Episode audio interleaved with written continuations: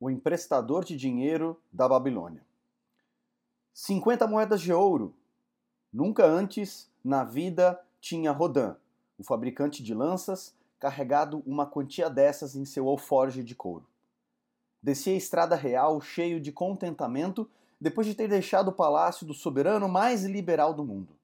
As moedas tilintavam agradavelmente à medida que o alforge, preso ao cinturão, balançava a cada passo a música mais divina que já tinha ouvido. 50 moedas de ouro, tudo seu, mal podia acreditar em sua boa sorte. Quanto poder nesses discos tilintantes! Podia comprar o que bem entendesse: uma grande casa, terras, gado, camelos, cavalos, carruagem, o que quer que desejasse. Que uso devia fazer disso? Nessa noite, enquanto entrava na, na rua onde ficava a casa da irmã, só conseguia pensar nessas cintilantes e pesadas moedas de ouro que lhe pertenciam. Ainda se recordava daquela noite, poucos dias antes, quando um perplexo Rodin entrou na loja de Maton, o emprestador de dinheiro e comerciante de joias e objetos raros, sem sequer olhará direita ou à esquerda, para os artigos multicores cuidadosamente dispostos, ele atravessou o salão, dirigindo-se imediatamente para os fundos. Ali encontrou o amável Maton refestelado sobre um tapete, enquanto um escravo negro servia-lhe finas iguarias. Venho em busca de seus conselhos, pois me encontro desorientado. Rodin mantia-se impassível de pé, o peito cabeludo aparecendo pela abertura do casaco de couro. O rosto fino e descorado de Maton sorriu, esboçando uma amável saudação. Que imprudências andou cometendo para que se visse obrigado a procurar um emprestador de dinheiro? Deu azar em alguma mesa de jogo? Ou se deixou enredar nas malhas de alguma dama elegante? Conheço-o há muitos anos e não me lembro de já ter sido procurado por você para tirá-lo de uma enrascada. Não, não se trata disso. Não estou precisando de dinheiro. Estou, ao contrário, à procura de um conselho sensato. Mas ouçam isso. O que está dizendo? Ninguém recorre ao emprestador de dinheiro para aconselhar-se. Meus ouvidos devem estar me pregando uma peça. Pois é isso mesmo. Como pode? Rodin o fabricante de lanças, demonstra mais astúcia do que todos os outros, pois vem à presença de Maton, não em busca de ouro, mas de conselho. Muitos homens me procuram a fim de que lhes consiga dinheiro suficiente para pagar as suas loucuras, mas é até onde eu sei, ninguém ainda veio até aqui atrás de um conselho. Contudo, quem realmente pode ser mais hábil nesses assuntos que o emprestador de dinheiro, a quem geralmente se pede socorro nos momentos críticos? Você comerá comigo, Rodin, continuou ele. Será meu convidado esta noite. Ando! Ordenou o escravo negro. Estenda um tapete para o meu amigo Rodin, o fabricante de lanças, que veio me pedir um conselho. Ele será meu honrado conviva. Traga-lhe bastante comida e reserve-lhe a maior taça da casa. Escolha o melhor vinho, que ele bem o merece. Agora me diga quais são seus problemas. Trata-se de um presente do rei. Um presente do rei? O rei o, presenteou com algo que acabou se transformando num problema para você? Que tipo de presente? Por ter ficado muito satisfeito com o desenho que lhe apresentei para uma nova ponta nas lanças da Guarda Real, nosso soberano me deu de presente 50 moedas de ouro, e agora me acho totalmente desorientado. Tenho sido quase a todo instante intimado por aqueles que gostariam de compartilhar essa riqueza comigo. É natural. Os homens sempre querem mais ouro do que têm e gostariam de ver aquele que o ganha facilmente dividir-o com eles. Mas você não pode dizer não? Sua vontade não é tão forte quanto o seu punho? Posso-se dizer não a muita gente, mas às vezes seria mais fácil dizer sim. Poderia recusar-me a dividi-lo com a minha irmã única, a quem sou inteiramente devotado? Certamente, sua própria irmã não pensaria em privá-lo do gozo de sua recompensa.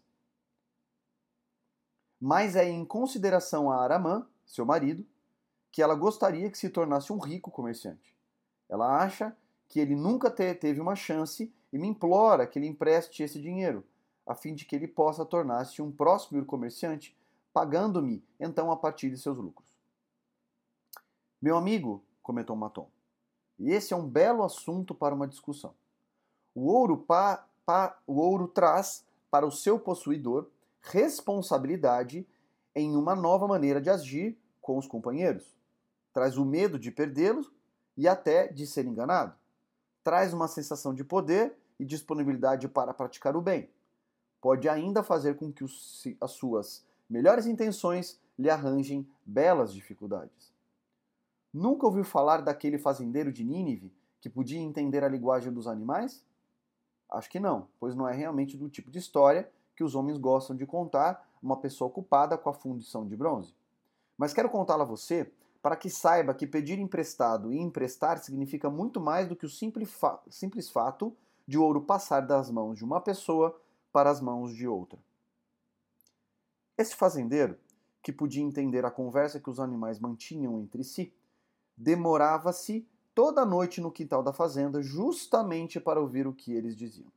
Uma noite, ele ouviu o cavalo queixando-se ao asno dos rigores de sua sorte. Trabalho puxando o arado da manhã à noite. Por mais quente que esteja o dia, por mais cansadas que se sintam minhas pernas, por mais que o laço esfole meu pescoço, sou obrigado a dar conta do recado. Você, entretanto, é uma criatura que tem suas horas de descanso.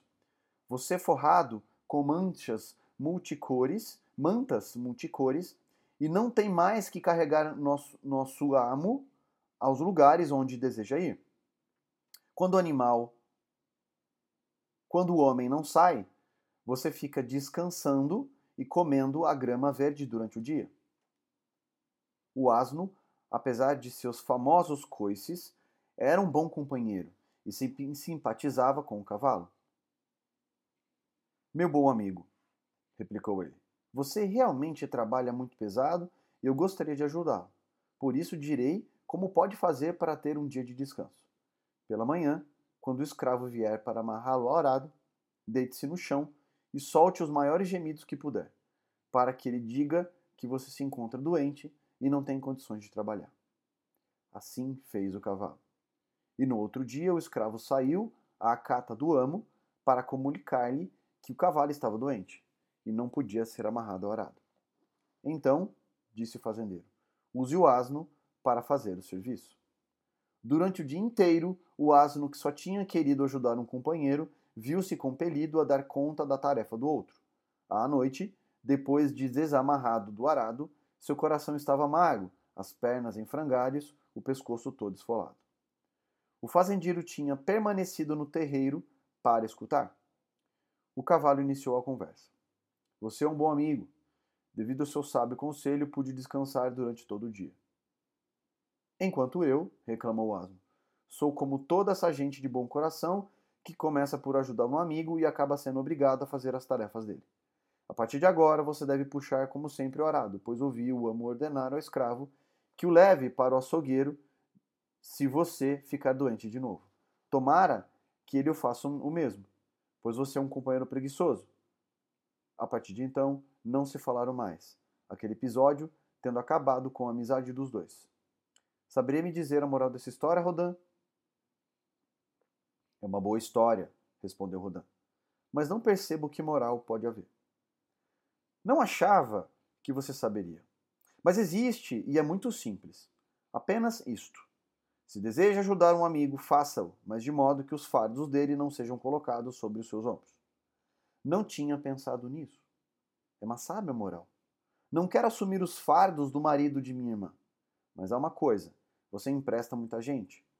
Os que pedem emprestado não lhe pagam? Maton sorriu, o sorriso daqueles cuja alma está repleta de experiências da vida. Que emprestado?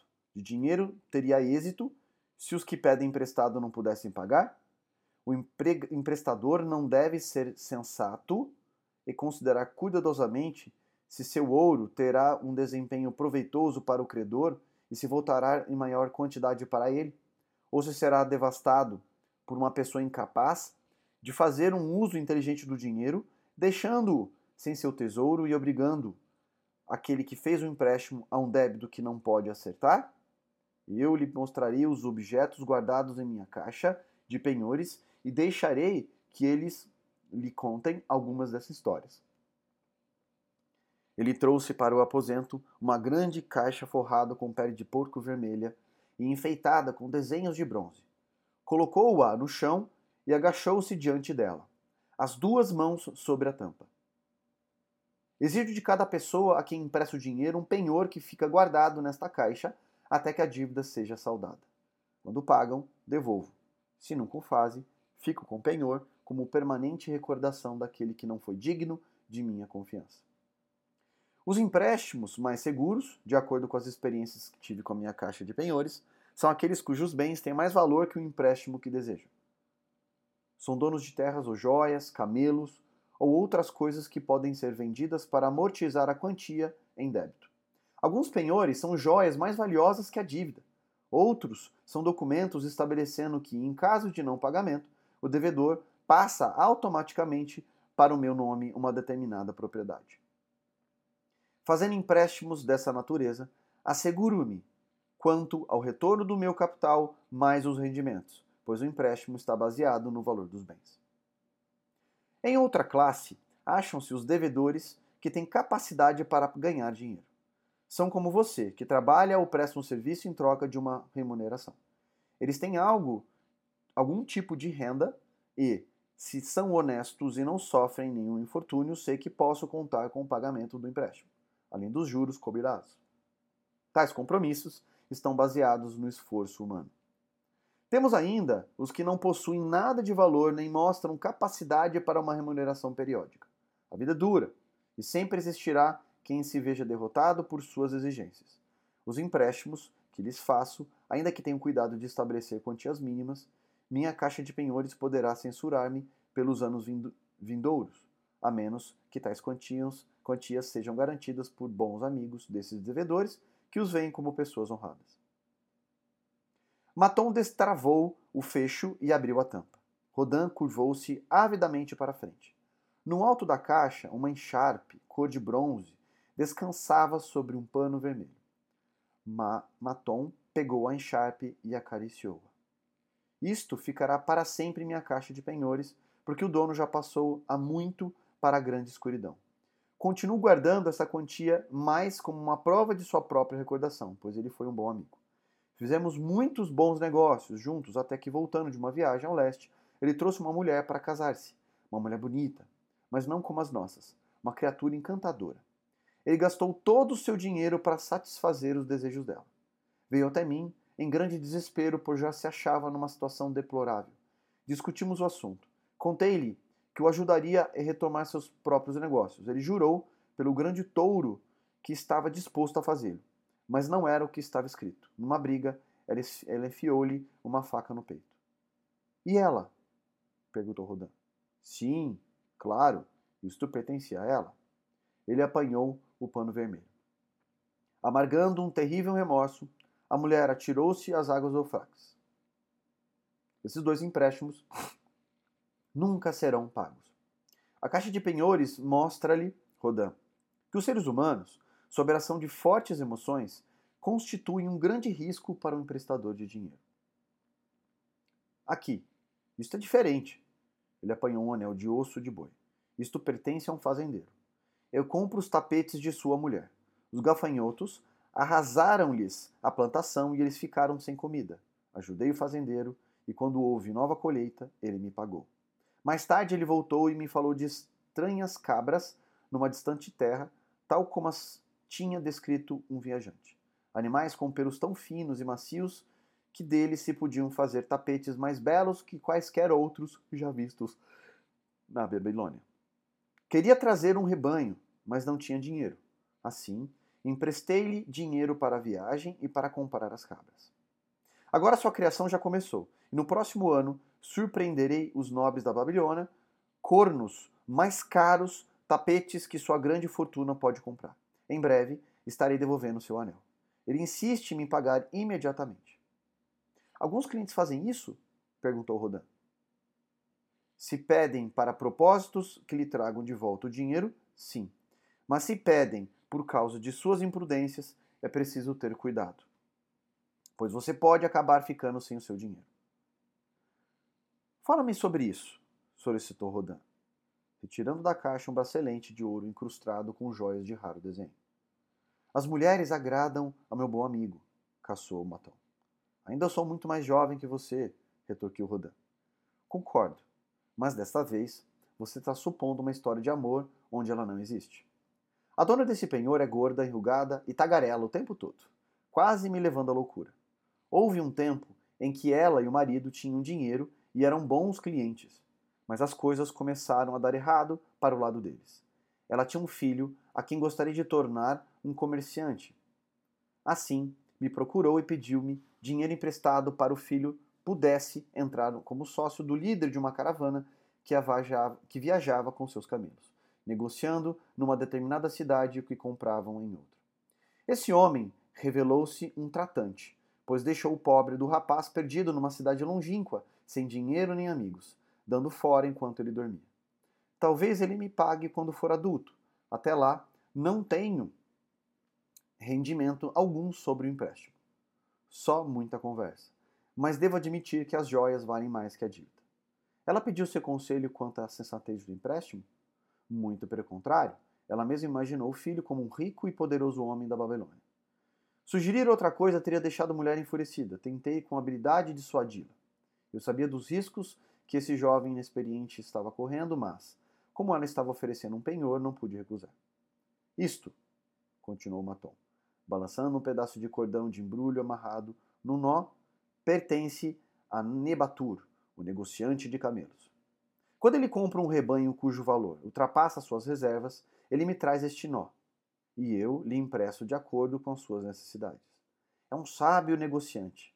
Tenho confiança em seu bom raciocínio e posso emprestar-lhe livremente. Muitos outros comerciantes da Babilônia gozam de credibilidade junto a mim por causa do comportamento correto que costumam ter. Seus penhores entram e saem frequentemente da minha caixa. Bons comerciantes são uma vantagem para a nossa cidade, isso permite que eu os ajude a manter os negócios que tornam a Babilônia tão próspera. Matom apanhou um besouro feito de turquesa e atirou-o desdenhosamente ao chão. Um escaravelho do Egito. O dono dele não está preocupado com que eu receba de volta o meu dinheiro. Quando cobro, ele me responde: como posso, posso pagar se o destino me persegue? Você já tem muito. O que posso fazer? O penhor pertence, na verdade, a seu pai, um homem de valor, de parcos recursos, que teve de hipotecar terras e gado para sustentar os empreendimentos do filho. O jovem conseguiu algum sucesso no início e logo ficou empolgado com a perspectiva de obter uma grande fortuna. Era ainda imaturo e suas empresas foram à bancarrota. A juventude é ambiciosa, ela gostaria de encontrar atalhos para a riqueza e as boas coisas que esta propicia. Para conseguir ficar ri rapidamente rico, o jovem é capaz de fazer empréstimos insensatos. Como ainda não reuniu um bom número de experiências, não percebe que uma dívida desesperada é um como poço profundo, aonde se pode descer muito depressa e ali ficar, por muitos dias, lutando em vão para sair. É um poço de lamentações e remorsos, aonde não chega a luz do sol e a noite não traz um sono reparador. Mas não costumo a força daqueles que pedem dinheiro emprestado. Encorajo-os, na verdade. Recomendo sempre, desde que seja para um bom propósito. Eu mesmo fiz meu primeiro negócio bem sucedido com dinheiro emprestado. Todavia, o que pode fazer um emprestador de dinheiro num caso como esse? O jovem se acha em desespero e não consegue fazer nada. Está desanimado? Não tenta o menor esforço para saldar seu débito. Meu coração luta contra a ideia de privar o pai de sua terra e de seu gado. Você está me contando muita coisa que eu realmente queria saber, arriscou Rodin. Mas ainda não respondeu à pergunta que lhe fiz. Deve emprestar minhas 50 moedas de ouro ao marido de minha irmã? Elas representam muito para mim. Sua irmã é uma excelente mulher porque tenho grande estima. Se o marido dela me procurasse para pedir 50 moedas de ouro, eu interrogaria como quanto ao uso que estava pretendendo dar a uma soma como essa. Se ele me respondesse que seu desejo era tornar-se um comerciante e investir em joias e suprimentos finos, eu diria: Quais são seus conhecimentos nesse ramo de negócios? Você sabe onde comprar os preços mais baixos? Sabe onde vender os preços vantajosos? Ele pode dizer sim a todas essas perguntas? Não, não pode, admitiu Rodin. Ele já me ajudou na fabricação de lanças e nas lojas. Então ele diria que seus propósitos não são sensatos. Os comerciantes devem aprender o seu ofício. Por mais valiosa que fosse, sua ambição não teria chance de sucesso e eu não lhe emprestaria dinheiro algum. Mas vamos supor que ele dissesse: sim, já ajudei muitos comerciantes. Sei como viajar a Esmirna e ali comprar os preços baixos, os tapetes tecidos pelas donas de casa. Conheço igualmente muitos homens ricos na Babilônia dispostos a pagar bem por eles. Eu diria: seu propósito é sensato, a sua ambição louvável. Ficarei feliz em lhe emprestar as 50 moedas de ouro se você me der uma garantia equivalente ao valor do débito. Digamos que ele contra-atacasse. Não tem outra, outra garantia senão minha condição de homem honesto e a palavra de que lhe pagarei bem pelo empréstimo. Eu seria obrigado a ponderar. Então, em alta conta, cada moeda de ouro. Tenham em alta conta cada moeda de ouro. Se os salteadores roubarem essas moedas de ouro durante a viagem, a Esmirna ou seus tapetes, quando estiver voltando, você então não terá qualquer possibilidade de reembolsar-me, e meu ouro terá ido embora. O ouro, Rodin, é a mercadoria do emprestador de dinheiro. É fácil emprestar. Se você concede um empréstimo insensato, ele tem poucas chances de voltar para seu bolso. O emprestador prudente deseja não o risco do empreendimento, mas a garantia de que vai ser reembolsado. É uma coisa boa socorrer os que estão em apuros, ajudar aqueles a quem o destino tem reservado contrariedades pesadas, prestar assistência aos que estão começando, para que eles possam progredir e, e tornarem-se cidadãos de valor. Mas tudo isso deve ser propiciado com sensatez. Você com certeza ainda se recorda do asno da história. Em nosso desejo de ser úteis, podemos correr o risco de carregar os fardos que pertencem ao trem. Novamente, me desviei de sua pergunta, Rodin, mas ouça a minha resposta. Guarde consigo suas 50 moedas de ouro. Aquilo que você ganha com seu trabalho e aquilo que lhe dão como recompensa pertence a você. Ninguém tem o direito de compartilhá-los, a menos que você mesmo tenha essa intenção. Se quiser emprestar seu dinheiro a fim de aumentar sua fortuna, faça com cautela e diversificando os clientes. Não gosto de dinheiro parado, mas menos ainda de dinheiro mal emprestado. Há quantos anos trabalha como um fabricante de lanças? Três anos completos. Quanto guardou sem contar o presente do rei? Três moedas de ouro. Em cada ano trabalhado, você deixou de adquirir boas coisas para economizar de seus vencimentos uma moeda de ouro? É como está dizendo. Então poderia economizar em 50 anos de trabalho 50 moedas de ouro por sua abnegação? Seria realmente uma vida inteira de trabalho. Acho que sua irmã desejaria acabar com as economias de 50 anos de trabalho para que seu marido possa fazer uma tentativa na profissão de comerciante? Bem, nos termos que você está usando, não. Então, vá até ela e diga-lhe: Trabalhei todos os dias, exceto os de descanso, durante três anos, da manhã à noite, e recusando a mim mesmo muitas coisas que meu coração desejava. Minhas economias em cada ano de trabalho e renúncia não passam de uma moeda de ouro. Você é minha irmã favorita e eu gostaria de que seu marido encontrasse algo que lhe trouxesse bastante prosperidade.